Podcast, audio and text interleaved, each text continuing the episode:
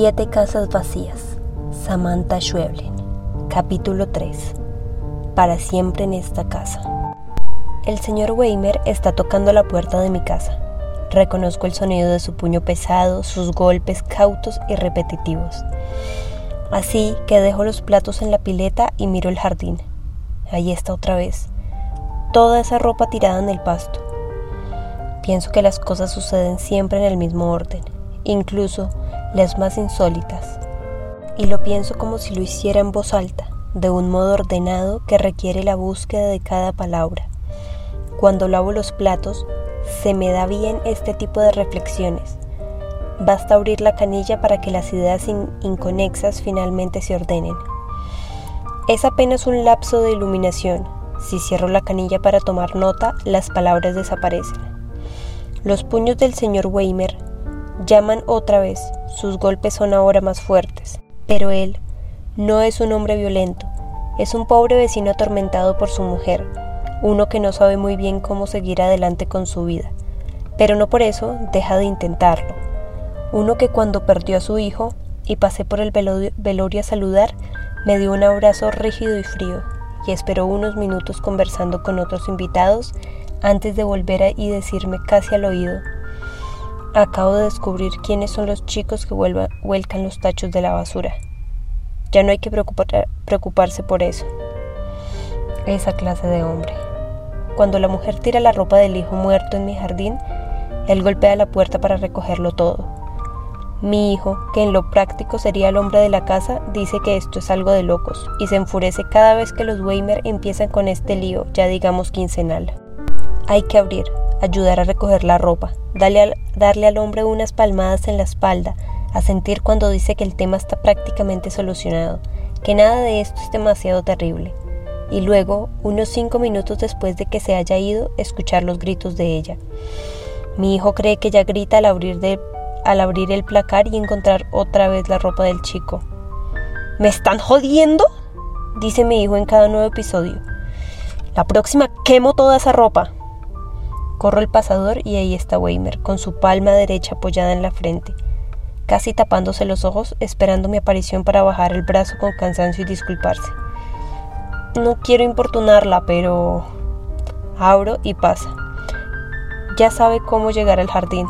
Hay limonada fresca en la ladera y la sirvo en dos vasos, mientras él se aleja. Por la ventana de la cocina lo veo husmear el pasto y rodear los geranios donde suelen caer las cosas. Al salir dejo que la puerta, la puerta del mosquitero golpee, porque hay algo íntimo en esa recolección que no me gusta interrumpir. Me acerco despacio. Él se incorpora con un suéter en la mano, tiene más ropa apilada en el otro brazo. Esto parece ser todo. ¿Quién podó los pinos? pregunta. Mi hijo, digo. Están muy bien, asiente mirándolos. Son tres árboles enanos y mi hijo intenta una forma cilíndrica, un poco artificial pero original. Hay que decirlo. Tome una limonada, digo. Junta la ropa en un solo brazo y le doy el vaso. El sol todavía no quema porque es temprano. Miro de reojo el banco que tenemos un poco más allá. Es de cemento y a esta hora se siente tibio. Casi una panacea. Weimer, digo. Porque es más cálido que señor Weimer. Y pienso, Hágame caso, tire esa ropa. Es lo único que quiere su mujer. Pero quizá sea él el que, el que arroja la ropa y luego se arrepiente, y entonces sea ella la pobre mujer a quien su marido atormenta cada vez que lo ve entrar con esa ropa. Quizá ya intentaron tirar todo en una gran bolsa de consorcio, y el basurero les tocó el timbre para devolvérsela, como nos pasó con la ropa vieja de mi hijo. Señora, ¿Por qué no la dona? Si la subo al camión, esto no sirve para nadie. Y ahí está la bolsa en el lavadero. Hay que llevarla urgente esta semana. No sé, a algún lugar. Weimer espera, me espera. La luz ilumina sus pocos pelos largos y blancos. La barba plateada apenas dibuja en la quijada. Los ojos claros pero opacos, muy chicos para el tamaño de su cara. No digo nada. Creo que el señor Weimer adivina lo que pienso.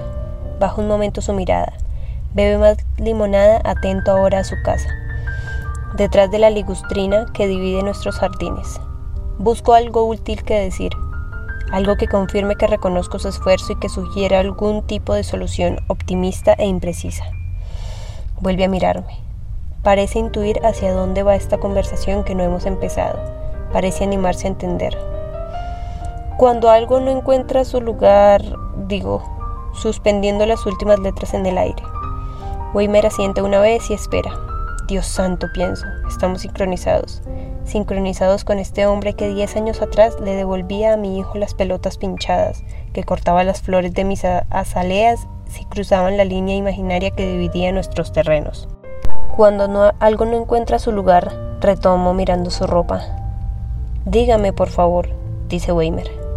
No sé, pero hay que mover otras cosas. Hay que hacer lugar, pienso. Por eso me vendría también que alguien se llevara la bolsa que tengo en el lavadero. Sí, dice Weimer queriendo evidentemente decir, continúe. Escucho la puerta de entrada. Es un ruido que a Weiner no le dice nada, pero que a mí me indica que mi hijo ya está en casa, a salvo y con hambre.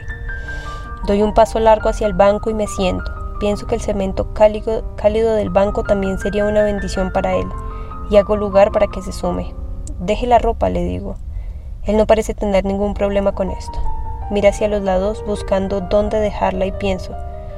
Weimer puede hacerlo, claro que sí. ¿Dónde? pregunta. Déjala sobre los cilindros, digo señalando los pequeños pinos. Weimer obedece. Deja la ropa y se sacude el césped de las manos. Siéntese. Se sienta. ¿Qué hago ahora con este viejo? Pero hay algo en él que me, anima, que me anima a seguir adelante. Algo parecido a tener las manos bajo el agua de la canilla. Una calma que me permite pensar las palabras, ordenar los hechos, las cosas que suceden siempre en un mismo orden. La, la expectativa de Weimer parece crecer. Casi se diría que espera una instrucción. Es un poder y una responsabilidad con la que no resuelvo qué hacer. Sus ojos claros se humedecen, la confirmación final de esta sincronización insólita. Lo miro descaradamente sin dejar ningún espacio de intimidad porque no puedo creer que esto esté pasando sin ni soporto el peso que tiene sobre mí. Senté al señor Weimer y ahora quiero decir algo que resuelva este problema. Veo el fondo de la limonada y pienso en algún conjuro sonoro y práctico. Una consigna que nos beneficie a todos como cómprale a mi hijo unas cuantas pelotas. Las pelotas que le haya desinflado y todo se solucionará. Si llora sin soltar su limonada, ella dejará de tirar la ropa. O deje la ropa sobre los pinos una noche y si amanece despejado es que el problema desaparecerá. Por Dios, yo misma podría tirarla a la madrugada mientras me fumo mi último cigarrillo del día.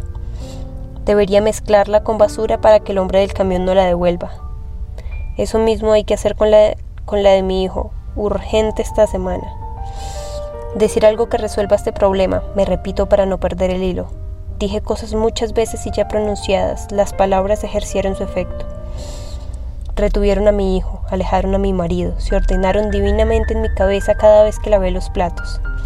En mi jardín, Weimer bebe el fondo de su vaso y los ojos terminan de, llenarse de llenársele de lágrimas, como si se tratara de algún efecto de limón. Y yo pienso que quizás esté muy fuerte para él, que quizás hay un momento en que el efecto ya no depende de las palabras o en el que lo imposible es la pronunciación. Sí, dijo Weimer. Hace unos largos segundos, un sí que era un continúe, un por favor y ahora estamos anclados juntos, los dos vasos vacíos sobre el banco de cemento y sobre el banco nuestros cuerpos. Entonces tengo una visión, un deseo. Mi hijo abre la puerta, mosquitero, y camina hacia nosotros. Tiene los pies descalzos, pisan rápidos, jóvenes y fuertes sobre el césped. Está indignado con nosotros, con la casa, con todo lo que sucede siempre en esta casa en un mismo orden. Su cuerpo crece hacia nosotros con una energía poderosa que Weimer y yo esperamos sin miedo, casi con ansias. Su cuerpo enorme que a veces me recuerda el de mi marido y me obliga a cerrar los ojos. Está a solo unos metros, ahora casi sobre nosotros, pero no nos toca. Miro otra vez y mi hijo se desvía hacia los pinos enanos, agarra la ropa furioso, junta todo en un único bollo y regresa en silencio por donde vino. Su cuerpo ya lejano y pequeño, a contraluz. Sí, dice Weimer y suspira. y no es el primer sí repitiéndose. Es un sí más abierto, casi ensoñador.